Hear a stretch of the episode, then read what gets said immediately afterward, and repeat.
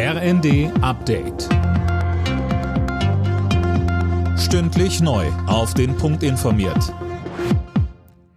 Ich bin Linda Bachmann. Guten Morgen. Nach den tödlichen Schüssen in Kopenhagen ist das Motiv des mutmaßlichen Täters weiter völlig unklar.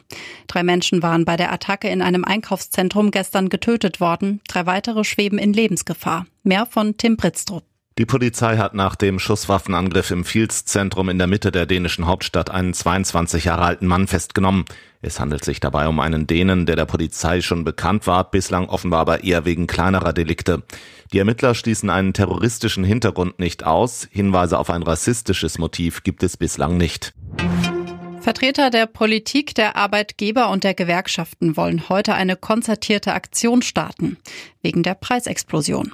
Sie wollen Lösungen finden, wie die Belastungen aufgefangen werden. Initiiert hat die Aktion Kanzler Scholz. Das Ganze ist langfristig angelegt, sodass heute noch keine konkreten Ergebnisse zu erwarten sind. Die CDU ist skeptisch, was das ganze Konzept anbelangt. Parlamentsgeschäftsführer Frei sagte im ersten, Wir hatten die konzertierte Aktion schon einmal 1967. Da hat sie jedenfalls nicht gegen die Inflation gewirkt, weil wir nach drei Jahren eine Verdopplung und nach sechs Jahren gar eine Verdreifachung der Inflation hatten. Insofern darf man durchaus skeptisch sein. Wegen der gestiegenen Verbraucherpreise beraten heute Vertreter der Politik, der Arbeitgeber und der Gewerkschaften. Das Ziel, Lösungen finden, wie die Belastungen aufgefangen werden.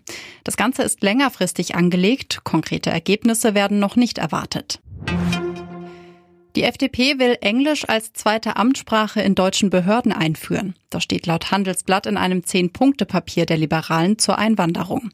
Migranten sollen Behördengänge so erleichtert werden. Alle Nachrichten auf rnd.de